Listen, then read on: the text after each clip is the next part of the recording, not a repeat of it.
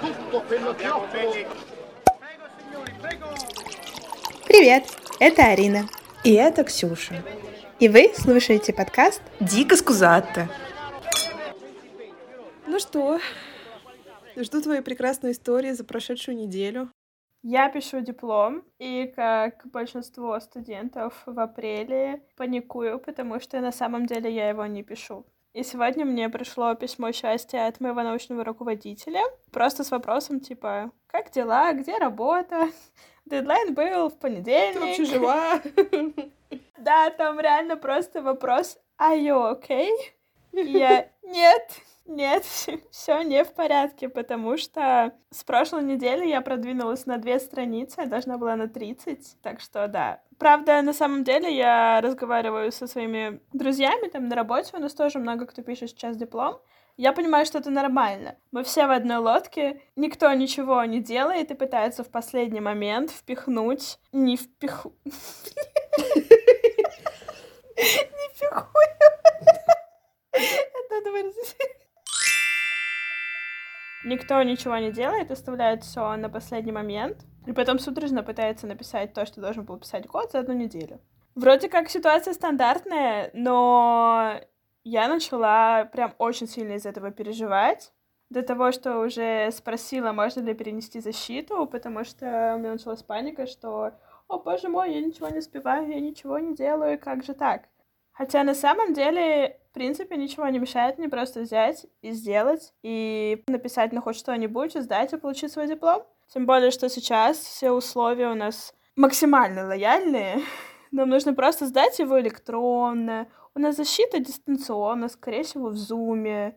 Да всем пофигу, что я напишу и что сдам. Главное просто сдать, но не пофигу мне, потому что я хочу, чтобы это был нормальный текст, и поэтому он не пишется. Ну, это наша любимая тематика, конечно, типа перфекционизм, чтобы было все либо хорошо, либо, либо отлично, либо ничего.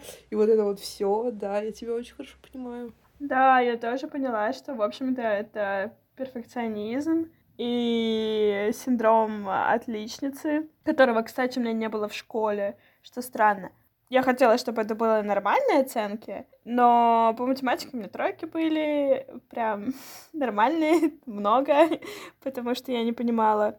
Ну да, я помню, ты мне всегда на бакалавриате говорила, Ксюша, успокойся, это всего лишь оценки. И я все равно тебя не слушала. Когда мне поставили тройку, которая есть в моем дипломе бакалавра, я плакала.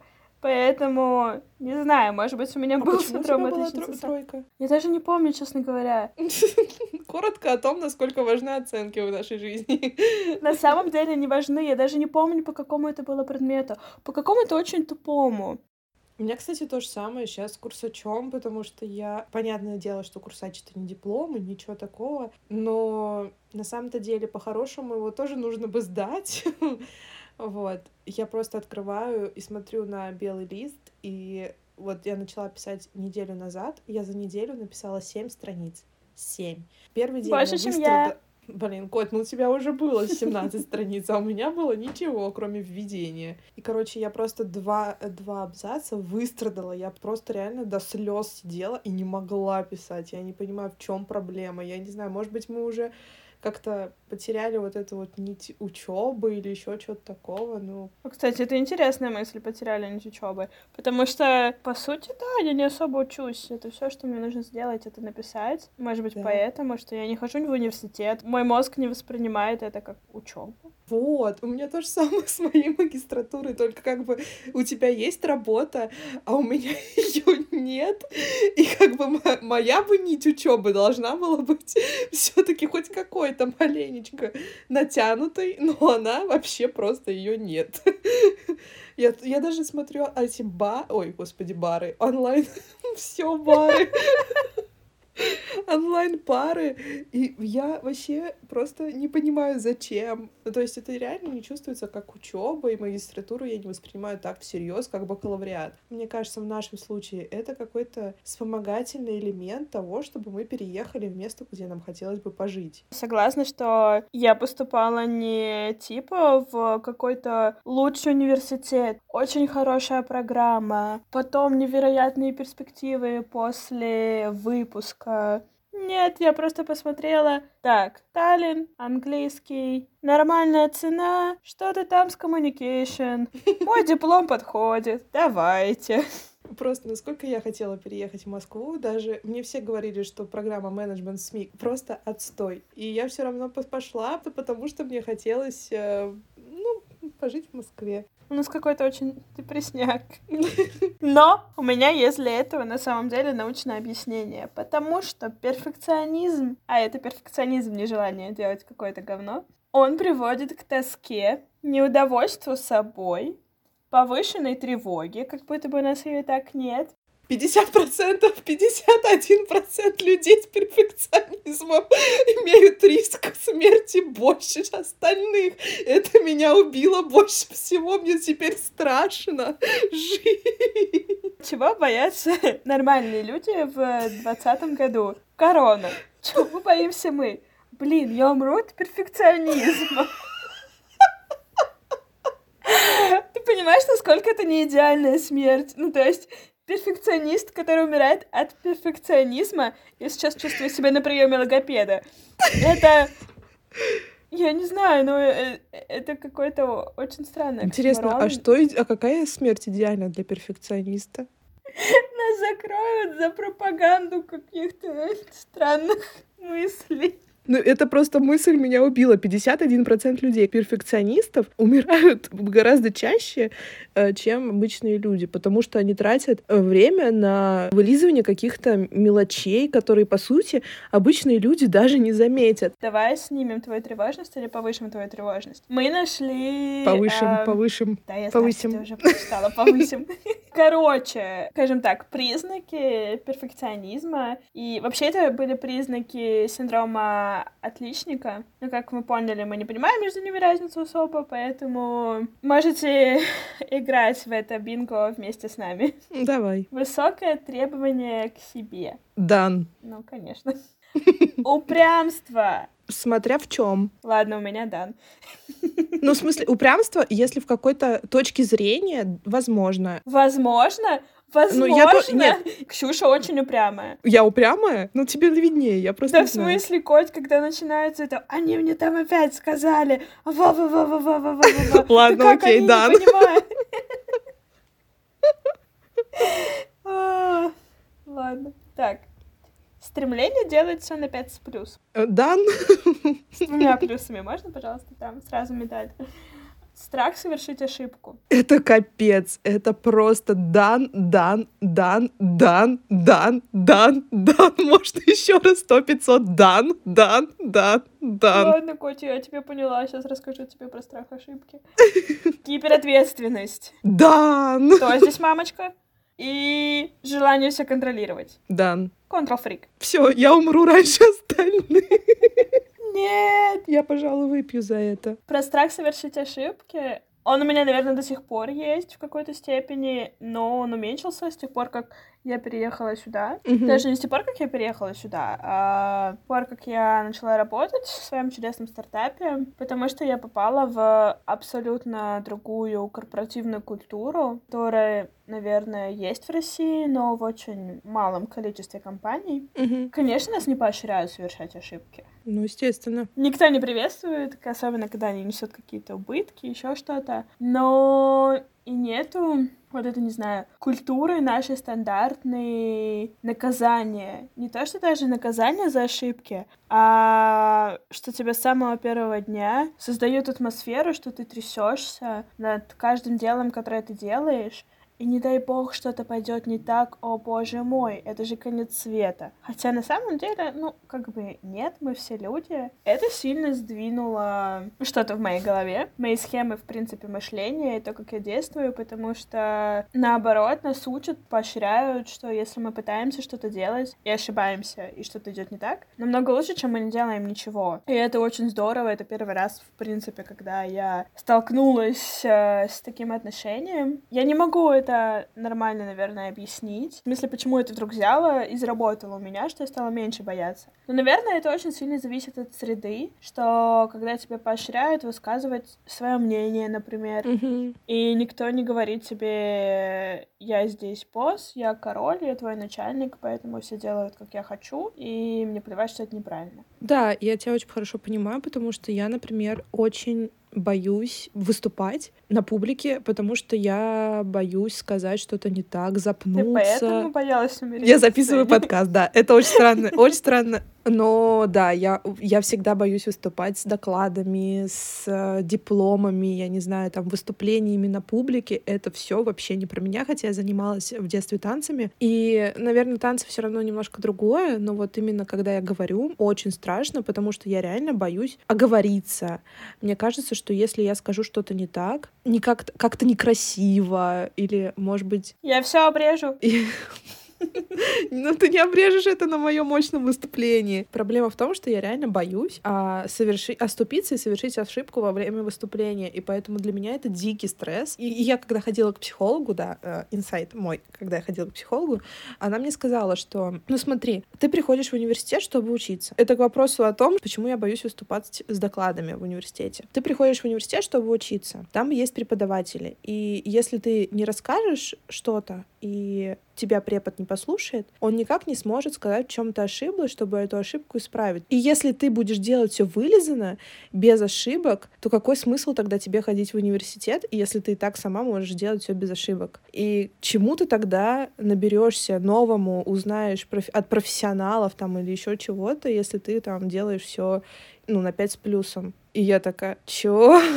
Да, это к тому же, что нужно просто делать, Да. просто пробовать. И даже если получается какая-то фигня, и тебе об этом говорят, ну, это опыт. Это очень легко сейчас звучит, и это очень легко понять логически, но делать это намного-намного сложнее. Очень намного сложнее. Моя еще проблема, вот я еще очень боюсь показаться плохой в лице кого-то, Мгм. не идеальной в лице кого-то. Это прям для меня просто пау! В смысле, ну как? Ну я же такая Ксюша, девочка, Пуся Зая, всем помогаю, никому не отказываю, никому не говорю нет. Все всегда могут на меня положиться. Ты что, а ты что, не, Да, не такая да. добрая? Ах, ты оказалась искренняя. такой тварью паршивой. Не вышла на работу не в свой рабочий день? Вообще отвратительно. Это как последняя, наверное, такая прям мощная история, которая меня передернула в этом плане.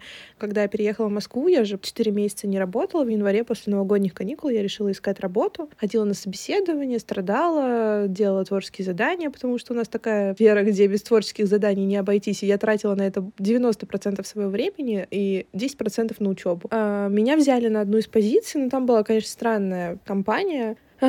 Совсем маленькое агентство, тоже SMM, как я работала в Питере. И я просто пришла, и я поняла, что мне вообще там абсолютно не нравится. Но мне уже дали все какие-то задачи, дали все пароли, явки, меня сводили даже на встречу с клиентом. И при этом я еще не устроилась. Это как бы как была неделя стажировки. И мне было очень стрёмно и страшно, и неловко сказать э, работодателю, что я не хочу у них работать. И мне казалось, что эти люди на меня уже стали рассчитывать, что я там им дала надежду, что вот им не надо больше кого- никого искать. Они там уже положились на меня, познакомились с клиентом, еще что-то. И для меня это было таким просто челленджем. Я просто в один момент написала с утра, что я не пойду к ним. Все. Мне там начали писать, что вот, ну ты так неправильно поступила, такая вся вот прям вот не такая, не такая, сякая. А я вам что-то была должна? Вы мне даже не заплатили. Ну, вы и не Да, собирались да. мне за это платить.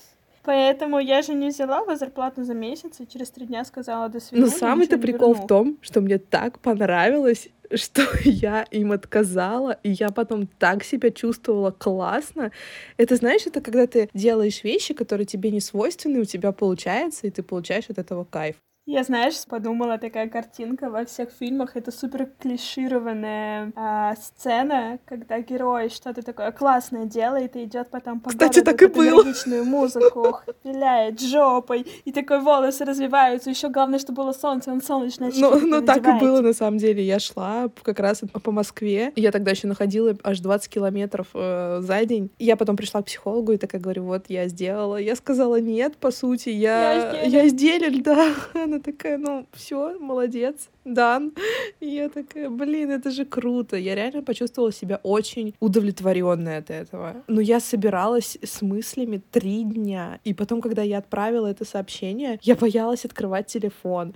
Я боялась смотреть все сообщения входящие. Мне было стыдно от того, что я отказалась от работы, которая мне не нравится. И как бы, блин, чего? Почему мне за это должно быть стыдно? Почему мне от этого должно быть неловко? Потому что ты не идеальная оказалась. Блин, вообще отстой, просто полный отстой. Это классная история, она правда иллюстрирует, что многие говорят, что чтобы как-то победить свой перфекционизм, вот этот уже ненормальный, какую-то контрфриковость, нужно принять то, что люди не идеальны. И это один из шагов, чтобы понять, что ты тоже не идеальна. Взять и поставить себя в ситуацию, когда ты вроде как пошел, ну вот против там каких-то очень странных этических вопросов, но ты чувствуешь такой кайф от этого, что какие-то твои, не знаю, рамки, замки, еще что-то, все рушится. Мне кажется, это классно. Я знаю еще, что, в принципе, все пишут такой, типа, ультра модный совет. Нужно просто делать что-то по чуть-чуть, вот как получается. Ставишь себе цель сделать говно, делаешь.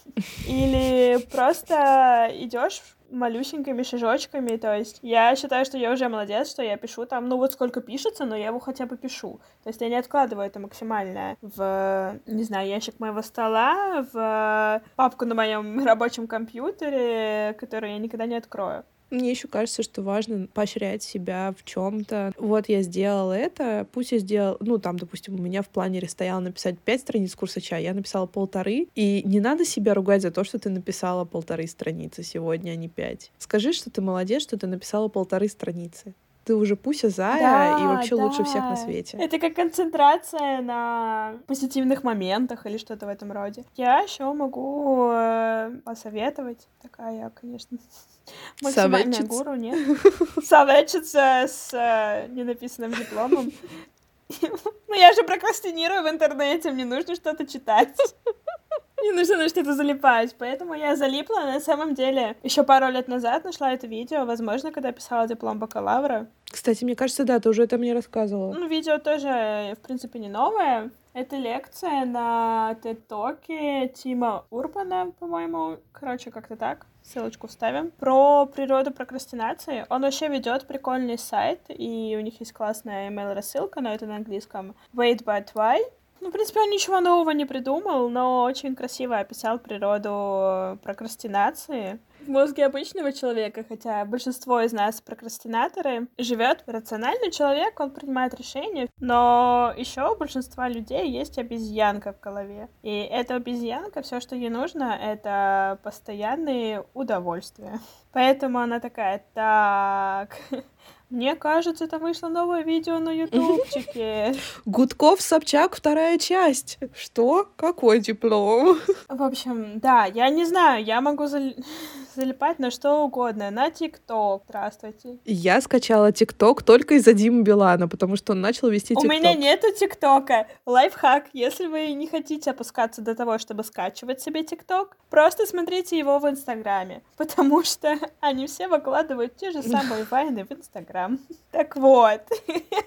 Моя обезьянка очень хорошо на этом живет. Она постоянно отвлекает и не дает делать никакие рациональные классные делишки. Это очень грустно, но вот так вот устроен мозг прокрастинаторов, что ее, невозможно успокоить, ее невозможно удовлетворить. Она постоянно хочет развлекаться. Она только умеет пугаться и убегать. И это тот чудесный момент, когда вот как я осознала, что у меня остался месяц, и включается панический монстр, который сначала парализует всю систему. Чем ближе к дедлайну, в какой-то определенный момент он такой, О, мое время настало. Время включать панику. И обезьянка боится паники, она убегает. И рациональный человек тоже паникует, но начинает херачить. Все. И ты пишешь Ничего в этом хорошего нет на самом деле, но это очень прикольное объяснение, почему это так происходит. Я знаешь, о чем подумала? Что раньше, когда я говорила, что я перфекционист, я это говорила с э, позитивной коннотацией. А сейчас я это говорю абсолютно с отрицательной. Когда меня спрашивают, какая ваша отрицательная черта, я говорю, что перфекционизм на всех собеседованиях. Хм. И это так странно. Но это правда палка о двух концах. Потому что, с одной стороны, это хорошее качество, что там я довожу дела до конца, я не делаю плохо. Ну, то есть я не знаю Я проект, который сделан, типа. да, я целеустремленная и вот это вот все. Я просто искренне говорю, что мне это мешает жить. Допустим, когда я при знакомстве с новыми однокурсниками на каждом курсе, каждый, кто начинает говорить, вот, я работаю там, не знаю, на Первом канале, я там работаю, не знаю, там, в Гламуре, я работаю там-то, я работаю сям-то, и я такая, здравствуйте, я Ксюша, мне 23. Давайте похлопаем мне. Все. Я понимаю, о чем ты, ты начинаешь сравнивать. Ну, тоже такое иногда бывает, не в плане, как бы, я редко сравниваю себя в плане внешности или еще чего-то такого, но я часто сравниваю именно в плане достижений. да, ну, то есть, да. мне все равно, если ты зарабатываешь больше, у тебя круче сумка или Чего ты добился в жизни больше профессионально, чем я? Я не завидую навыкам. Ну, то есть, например, я знаю, что Этому можно ну, я не. Да, я не умею рисовать. В смысле, ну такое, блин, ну кошку могу нарисовать. Ну, если я захочу, я пойду на курсы, и я научусь рисовать. Да, но это, наверное, мне как-то не очень интересно или что-то, что не входит в э, мою шкалу ценностей, наверное. А если я вижу человека, который много чего добился, то, что входит мою Да, шкалу да. ценностей и стоит там на высоком месте, я такая, блин, а он там на год старше меня или что-то в этом роде. Как бы ладно, окей, мне вроде как грех пробедняться, я что-то ты сделала. Ну, то есть мы не на дне социальном и моральном, но это не точно. Ну, видишь, из-за того, что мы перфекционисты, мы ставим перед собой большие цели. Из-за того, что мы ставим большие цели, и мы пока до них еще не доходим, нам кажется, что все, мы над ней. М, Мне все говорят: Вау, круто, ты учишься в магистратуре, это так престижно, да еще и в вышке, да еще и на бюджете, да еще и в Москву переехала, ты такая крутая, а я такая, ну это же всего лишь магистратура. В смысле, чего? Это же каждый может туда поступить, и каждый может типа, Но у кого-то это стоит в его системе ценностей как что-то невозможное. Да, и меня вот бесит, что из-за своего перфекционизма я никогда не могу себя похвалить. Да, я очень часто не замечаю, в принципе, чего-то такого, что я делаю. Для меня это само собой. А некоторые люди узнают и такие, вау, что, Мгм. правда? А я так, а это что-то большое, это имеет значение? Да, да. Не знаю, даже просто, например, многие удивляются, а ты учишься на английском, да? Я такая, ну да. И работаешь на английском? Ну да. Ну, и, и, и, в принципе живешь на английском? Я так, ну не всегда, конечно, С периодами еще на эстонском. если еще и так сказать. Нет, ладно, это ложь, я не Ой, ну вот опять, это начинается, вот, это же элементарно, это даже вот уже в онлайн-режиме происходит. А, немножечко на эстонском сказал человек, который еще пару месяцев назад говорил, я тут сижу, разговариваю на английском, параллельно слушаю эстонский и понимаю, что говорят на эстонском, а вообще я тебе записываю голосовуху на русском. И я такая, обезьянка хлопает барабаны. Просто пока. На секундочку при всем вот этом. Я не считаю это чем-то классным, потому что у меня так много знакомых, которые знают там пять языков, например, что мне в офисе стыдно, что у меня, по сути, только один иностранный хороший. То есть, что в моей голове происходит? Алло!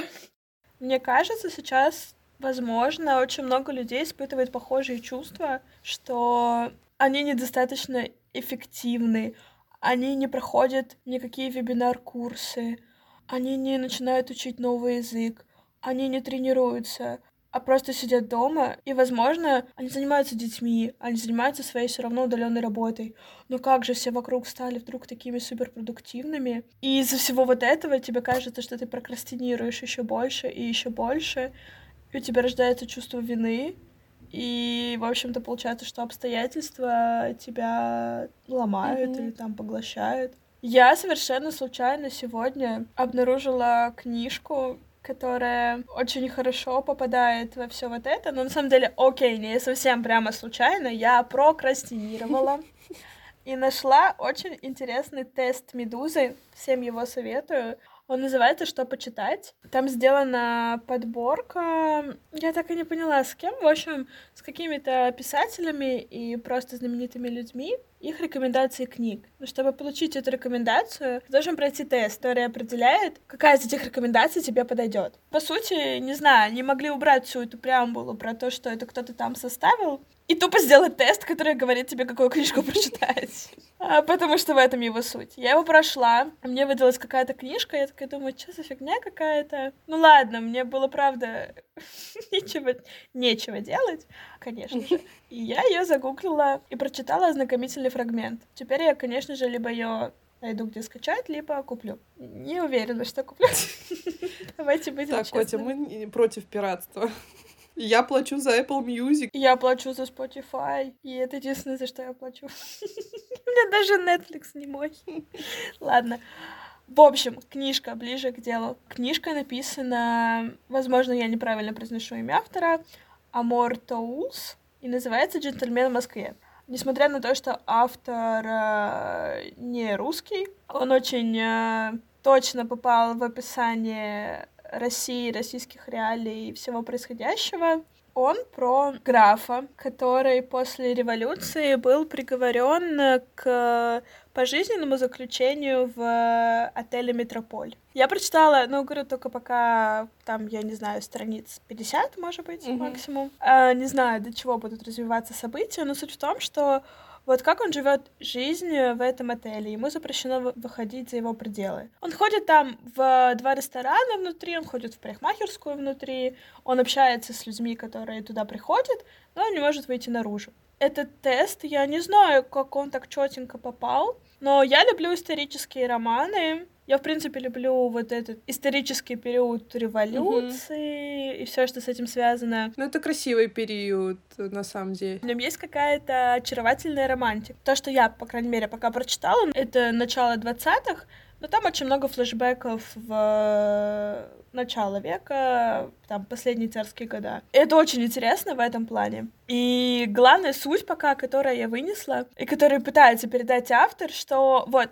она называется «Джентльмен в Москве», что джентльмен остается джентльменом в любых обстоятельствах. Прикольно. И что этого графа невероятно богатого, с, ну, как бы царским титулом, ну, то есть там это семья когда-то там была каким-то родственникам царям. Его всего лишают, и у него в этом отеле его даже выселяют из его шикарных номеров в коморку на мансарде. Весь его привычный мир рушится, но он остается джентльменом, и он говорит себе, что типа так, обстоятельства меня сейчас не сломают. И он продолжает пытаться жить жизнью, которой он жил до этого. Ну вот, насколько это возможно в данных обстоятельствах. И это так классно. И еще это такая классная иллюзия с тем, что мы тоже сейчас, по сути, uh-huh. заперты в своих домах. И эта мысль, возможно, тоже кого-то вдохновит и немножко вдохновила меня. Что... Типа, если ты до карантина не занимался спортом и был жирной свиньей, то ты во время карантина ей будешь, короче. Вот это ты имеешь в виду. На самом деле, да. Но, но с другой стороны, чтобы не впадать в какую-то ужасную депрессию, панику, тревогу, не нужно забрасывать то, что ты до этого делала, тебе нравилось. Нужно просто пытаться оставаться собой и держаться своих каких-то моральных правил, и все, все будет окей. Не решает проблемы прокрастинации, но, возможно, убирает какое-то чувство вины, что уже неплохо. Хорошо, что в аудио нельзя прокрастинировать. Мы и так пытаемся постоянно уходить в какие-то дикие истории, абсолютно не в тему. Но если бы можно было как-то прокрастинировать в подкасте, мы бы это тоже делали. Возможно, мы откроем какой-нибудь новый способ. И станем богатыми. Нет. Опять нет. Я думаю, что можно стать богатыми на прокрастинировании. Слушай, на нашем опыте, на нашем профессионализме в этой сфере, мне кажется, мы могли бы заработать на, на прокрастинации. Ну или на перфекционизме точно. Окей. Раз уж умирать на 50% сейчас... больше, то и зарабатывать тоже столько Может, для бабок хотя бы. Ой, не знаю. Ну что ж, на этих позитивных наших мыслях, на перфекционизме, на обезьянках предлагаю завершить наш подкаст, второй выпуск. И хочу спасибо сказать всем, кто нас послушал первый раз, и тем, кто дослушал сейчас до конца, потому что это правда круто, и мы очень рады, потому что... Спасибо, что делаете это. Да, потому что это для нас реально важно. Мы стараемся перебороть наш перфекционизм. Ну, оценочки все равно можно поставить. Звездочки, да, не, а, пожалуйста, звездочки в Apple подкасте я слежу. Можно отзывы еще написать. Отзывы, комментарии, чтобы рейтинг у нас был э, как у перфекционистов. Всех любим, обнимаем, будьте здоровы, мойте руки, берегите себя, оставайтесь дома. Ей!